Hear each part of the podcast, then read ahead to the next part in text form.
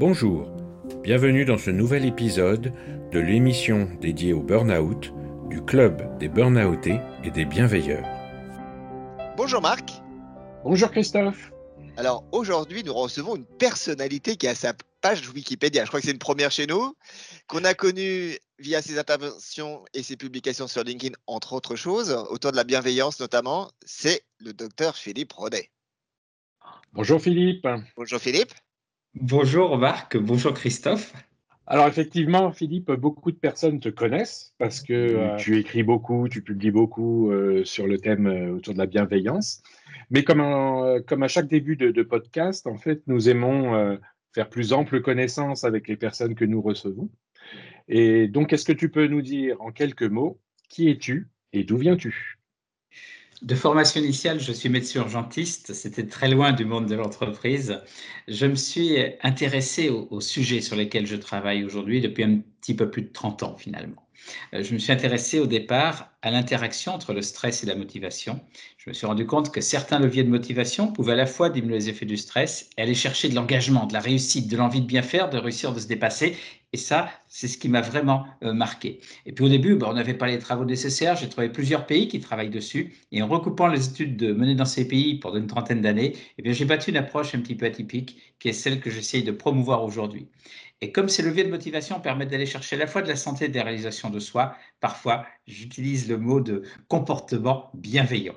Bah, tu, l'as dit, donc tu as été effectivement médecin urgentiste. Euh, je pense que dans un, dans un hôpital, c'est un, probablement, enfin j'en suis sûr, un des services où il y a le plus de stress, hein, avec des situations critiques euh, à gérer, douleurs physiques, psychologiques, mentales, etc.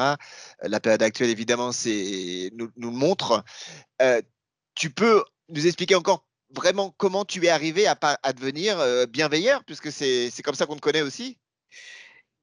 Ma vie est faite de hasard et de rencontres. Effectivement, au début de mes études, je ne m'intéresse pas du tout à ces sujets. En quatrième année de fac, je décide de faire mon premier stage d'externe en Réa, et là j'assiste au décès d'un enfant de 15 ans qui avait mis fin à ses jours parce qu'il échouait à l'école. Quand on a une vingtaine d'années, qu'un enfant de 15 ans mette fin à ses jours, c'est forcément violent. Mais en plus, pour un tel motif, parce qu'il échoue à l'école, ça rend la chose encore plus dure. L'année suivante, je vais assister à une conférence d'un homme qui parle de l'influence de la motivation sur la réussite dans l'entreprise. Je vais le voir à la fin de sa conférence. Je lui dis ces leviers de motivation qui permettent de réussir dans l'entreprise. Est-ce qu'on pourrait les utiliser auprès de jeunes en situation d'échec à l'école? Il me dit oui, bien sûr, mais il faudrait les adapter. Je le revois, on les adapte, on les expérimente, ça donne des résultats plutôt sympas. Je vérifie ensuite que ça puisse s'avérer efficace auprès de sportifs de niveau. Et là, je fais un peu de biologie. Je me rends compte que, quand leur motivation augmente, une hormone du stress baisse c'est ça, ce qui va être le début de mon intérêt pour ces sujets. Puis en plus, effectivement, la médecine d'urgence, je l'ai exercée sous différentes formes, dans un SAMU bien sûr, dans un groupe d'assistance, mais aussi dans ma jeunesse, dans un cadre humanitaire. Je vais faire de la médecine dans des pays parfois en guerre, où là, on est soumis à des stress énormes. Et je me suis rendu compte à quel point l'envie, l'envie de bien faire, l'envie de réussir, l'envie de se dépasser, l'envie de sauver dans ces cas-là, était un moyen extrêmement puissant pour diminuer les effets du stress. Tu as monté une société autour de bien-être. Tu peux nous expliquer comment elle est née et grâce à qui elle est née? Parce que nous, ça nous a fait, alors, ça nous a fait rire. ça nous a fait rire, ça nous a ému, tout ce que tu veux. Donc, euh, j'aimerais que tu partages un petit peu. En 97, quand je m'intéressais à ces sujets, il y avait longtemps que j'y travaillais, mais de façon purement intellectuelle et sans avoir du tout l'idée qu'un jour j'en ferais mon métier. Et je me dis, ce serait intéressant de savoir, il serait intéressant de savoir si dans l'Athènes ancienne, dans ce 5e siècle avant Jésus-Christ, la notion de motivation existait. Pourquoi ce siècle-là? Pourquoi l'Athènes ancienne? Parce que dans ce 5e siècle avant Jésus-Christ, dans Athènes, il y a un essor culturel et intellectuel remarquable et les Grecs remportent des batailles alors qu'ils sont inférieurs en nombre. Je me dis, ce serait intéressant de savoir si la notion de motivation existait. Et donc, je vais rencontrer à ce moment-là une dame très atypique complètement euh, différente de moi, euh, quelqu'un qui a consacré sa vie à la Grèce antique, euh, et plus particulièrement un historien grec Thucydide, quelqu'un qui ne voyait plus clair depuis une quinzaine d'années, mais qui continue à écrire des livres, une dame qui était à l'Académie française, c'était Jacqueline de Romy. Et la première fois que je rencontre Jacqueline de Romy, je lui dis, Madame, est-ce que vous savez si dans l'Athènes ancienne, la notion de motivation existait? Elle me dit, ah bah docteur, j'ai 87 ans, et c'est la première fois qu'on me pose une telle question. Quelques jours après, elle me rappelle, elle me dit, j'ai trouvé une phrase qui va vous plaire.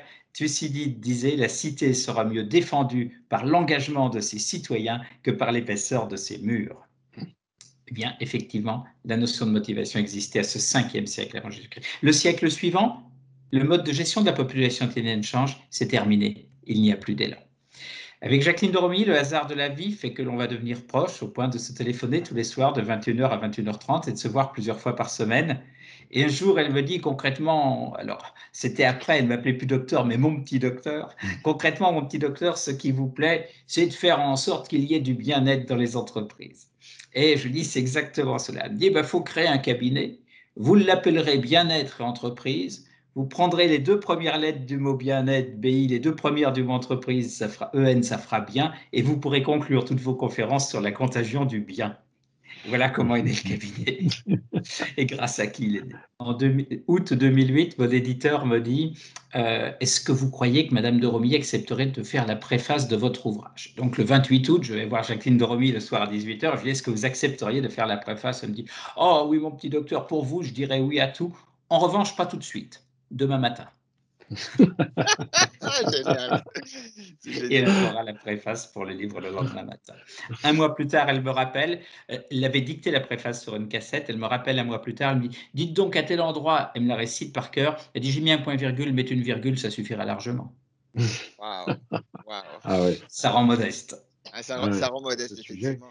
Et du coup, tu as, tu as écrit euh, euh, plusieurs livres hein, ces dernières années sur, sur la bienveillance. Euh, mais la bienveillance, c'est un terme en ce moment que l'on voit apparaître de plus en plus, essentiellement lorsque l'on parle de management et de relations humaines. Mais il y en a de plus en plus qui, enfin, c'est les petites voix qu'on entend euh, disant que euh, le terme bienveillance est souvent galvaudé et souvent vidé de son sens. On parle de bienveillance pour un petit peu tout. Et peux-tu nous dire, toi, quelle est ta définition de la bienveillance et dans quel domaine elle peut s'appliquer? Tu as tout à fait raison le mot bienveillance est parfois perçu comme du laxisme ou du bisounoursisme. Mm. Euh, c'est le mot sympa, tout le monde fait ce qu'il veut, c'est pas du tout ça. La bienveillance, si je devais la définir, j'irais chercher certainement trois auteurs. Aristote, Aristote disait la bienveillance, c'est souhaiter le bien de l'autre. Thomas d'Aquin qui disait la bienveillance, c'est vouloir le bien de l'autre. Emmanuel Kant qui dit c'est un devoir d'humanité. Eh bien, on est passé du souhait et la volonté au devoir. Je crois qu'être bienveillant, c'est se comporter pour le bien de l'autre. Le respecter, c'est veiller à ne pas lui faire mal. Être bienveillant va encore plus loin, c'est agir pour son bien, qu'on le connaisse ou pas, qu'on l'apprécie ou pas. Si on fait l'effort de bien se comporter pour l'autre, et c'est là effectivement qu'on peut parler de management bienveillant. Quand un manager va faire en sorte que son collaborateur soit en bonne santé et qu'il se réalise dans son travail, eh bien, on sera bien bienveillant, on agira bien pour le bien du collaborateur. Oui, ben voilà, hein, tu, as tout dit. Euh, évidemment, il y, a un point sur lequel on, oublie, je pense, de temps en temps.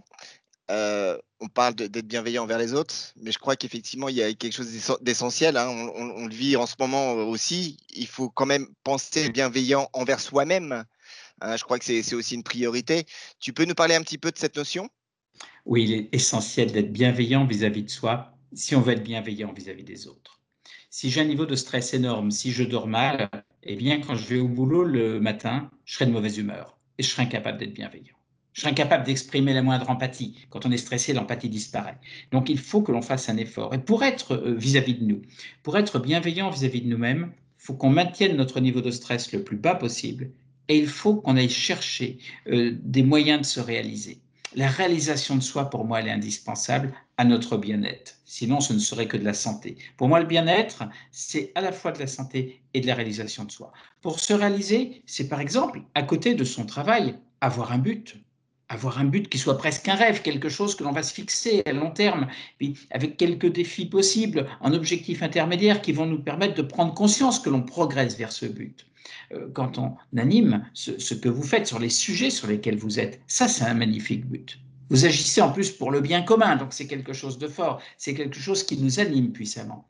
Si on a un but qui est un rêve, souvenons-vous quand même de, souvenons-nous quand même de la belle phrase de Mialis Miali, il dit le but fournit l'énergie pour la vie. C'est remarquable cette phrase. Un but est puissant, un rêve, c'est quelque chose de formidable. Si on est en mesure d'avoir un but dans sa vie, effectivement, on vit mieux. Il peut être dans son travail, tout comme il peut être à côté de son travail. Si on est capable de, formuler parfois des, choses simples, on va prendre, quand on pourra de nouveau aller prendre un café à l'extérieur, dire merci au serveur en le regardant. C'est rien. Mais combien de personnes prennent le café, voient même pas le serveur? Euh, C'est aider la personne qui est en bas de chez soi, qui est un petit peu seule, à monter un sac c'est lui prendre le temps de lui consacrer quatre minutes quand on rentre le soir, qu'on est un petit peu saturé. Eh bien, ce que l'on fera pour l'autre, ça va nous protéger, nous. Hans Selye, l'homme qui a décrit pour la première fois la réaction du stress en 1936, avait dit quelques années plus tard, le meilleur traitement du stress, c'est l'engagement dans une cause d'intérêt général. Eh bien, quand on agit pour l'autre, il y a une forme, effectivement, on va reprendre sa formule, d'altruisme égoïste qui s'opère. On se protège soi on est capable d'avoir un but qui est un peu un rêve. Si on fait l'effort de bien se comporter, déjà, on vit beaucoup mieux. Si à côté de ça, on fait des exercices pour diminuer notre niveau de stress, eh bien oui, on pourra à ce moment-là être bienveillant vis-à-vis des autres. Mais il ne faut surtout pas qu'on oublie de se protéger soi, parce qu'être bienveillant vis-à-vis des autres, ce n'est pas du tout du bisounoursisme, ce, sont des efforts colossaux qu'il faut faire. On le voit vis-à-vis de nos enfants, s'ils ont une mauvaise note alors qu'on a passé tout le week-end à réviser un truc, bah, ça serait facile de râler. Être bienveillant, c'est justement ne pas râler à ce moment-là. Eh bien, c'est vrai aussi vis-à-vis de collaborateurs. Soyons bienveillants vis-à-vis de nous-mêmes pour l'être vis-à-vis des autres. Bah écoute, tu nous donnes la transition. Euh, tu sais que notre club s'appelle le club des burn-outés parce qu'on parle effectivement du burn-out, mais on a, on a pris cette notion de bienveilleur qui vient effectivement de nos, cousins québécois. Euh, je sais que tu en parles beaucoup, aussi bien dans tes livres que dans tes publications. Tu peux nous parler un petit peu de cette notion et pourquoi tu la défends euh, aussi ardemment?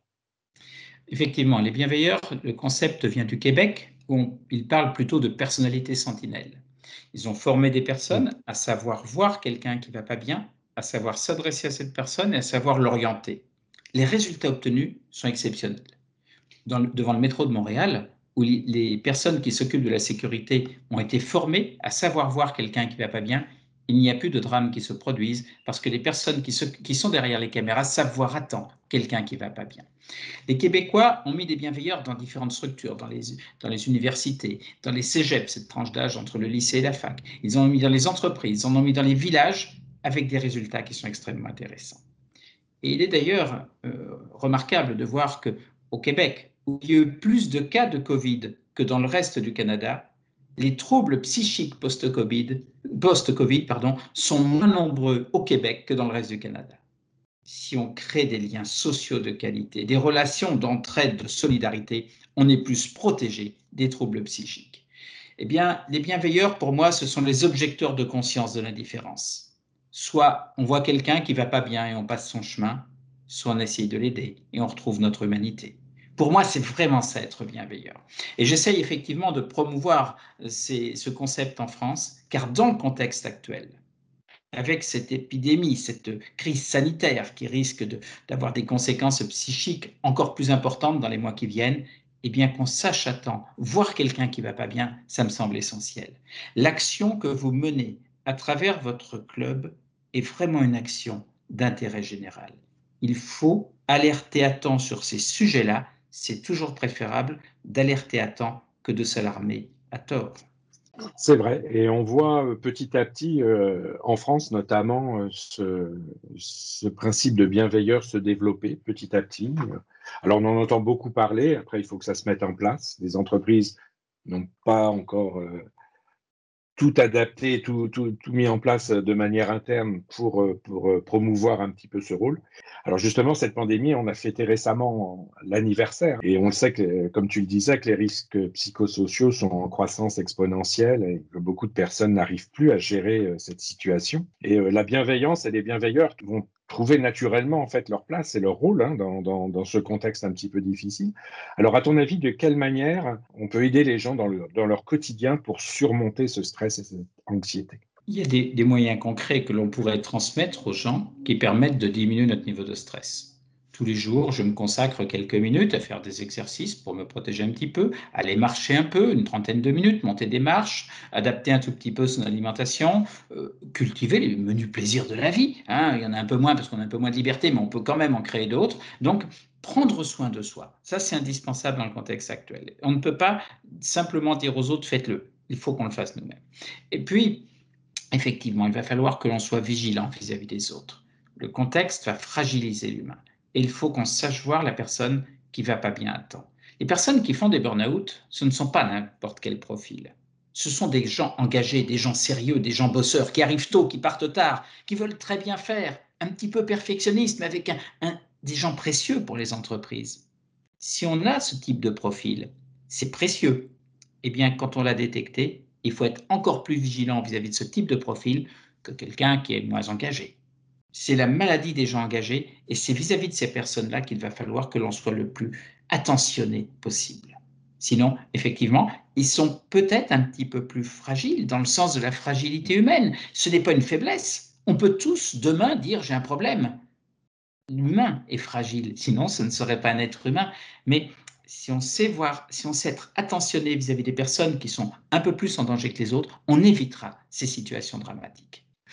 Et, du coup, tu penses qu'effectivement, la situation peut être, au niveau de la France notamment, euh, peut être un levier justement pour avancer là-dessus en entreprise? Parce qu'on sait que c'est, ne serait-ce que par notre système euh, d'entreprise avec euh, les syndicats, les CSE, etc., le rôle des bienveilleurs, ça va être compliqué parce que c'est, on leur pique un petit peu une partie de leur, leur rôle, entre guillemets. Est-ce que tu penses que malgré tout, la situation actuelle peut au moins être un vecteur pour bouger ces choses-là? On a intérêt à prendre conscience que la situation fragilise.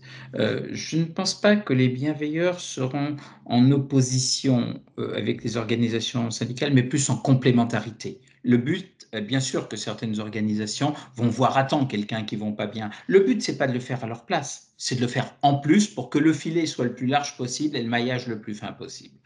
Euh, le contexte actuel doit nous, doit nous rendre vigilants sur certains comportements. Il y a une étude qui est réalisée en Belgique, chez nos amis belges, qui a montré que pendant la période du confinement, les retours positifs au travail ont baissé de plus de 25%. Or, aurait fallu qu'ils augmentent. On sait que les retours positifs sont protecteurs du stress. Là, on a un niveau de stress qui a augmenté parce qu'il y a plus de sources de stress, il y a moins de facteurs de protection, moins de liens sociaux notamment. Le stress augmenté, et on fait moins de retours positifs. Ça, c'est catastrophique. Alors, c'est une enquête qui a été faite en Belgique, mais ce serait les mêmes résultats en France. Sur ces différents aspects, il faut qu'on soit extrêmement vigilant.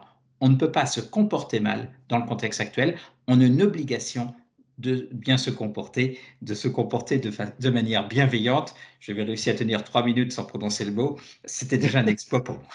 Ton travail est crucial. C'est simple notre travail est crucial. C'est ce que l'on fait, et vous y contribuez largement, euh, c'est alerter. Euh, si on alerte à temps, c'est formidable. Si on sait voir à temps quelqu'un qui va pas bien, c'est formidable. Il euh, faut qu'on mette un petit peu partout des capteurs. des, groupes développent des, des cellules d'alerte pour que, en cas, si quelqu'un voit une personne qui va pas bien, puisse très vite la mettre en contact avec cette cellule pour réagir. Je trouve que ça, ça va vraiment dans le bon sens. Euh, donc, il y a des difficultés d'un côté, mais il y a aussi une mobilisation qui s'opère de l'autre. Et je pense que ça peut être une période de très, très grands changements. Et mon rêve, c'est que si on fait changer l'entreprise, si on fait prendre conscience à certains dirigeants que finalement on ira chercher des résultats peut-être un petit peu autrement que ce que l'on aurait pu faire il y a quelques années, eh bien par la suite, on va contaminer la société. Et là, on saura pourquoi on vivra mieux. On ira vers une société plus bienveillante, une société d'entraide, de solidarité, une société où chacun de nous va se mobiliser pour faire en sorte que ça se passe bien. Et de ce fait, on ne sera pas déçu puisque les résultats euh, dépendront de notre mobilisation.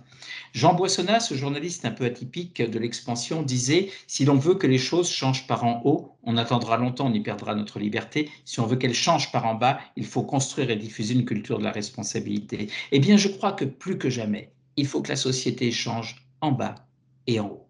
Mais il faut qu'il y ait une synergie entre les deux pour qu'on fasse vraiment euh, évoluer les choses dans, le contexte, dans un contexte très difficile. Si effectivement dans les cursus universitaires, écoles, etc., on pouvait parler de bienveillance, on pouvait parler de prévention de burn-out, je pense que ça serait effectivement déjà un, énorme pas.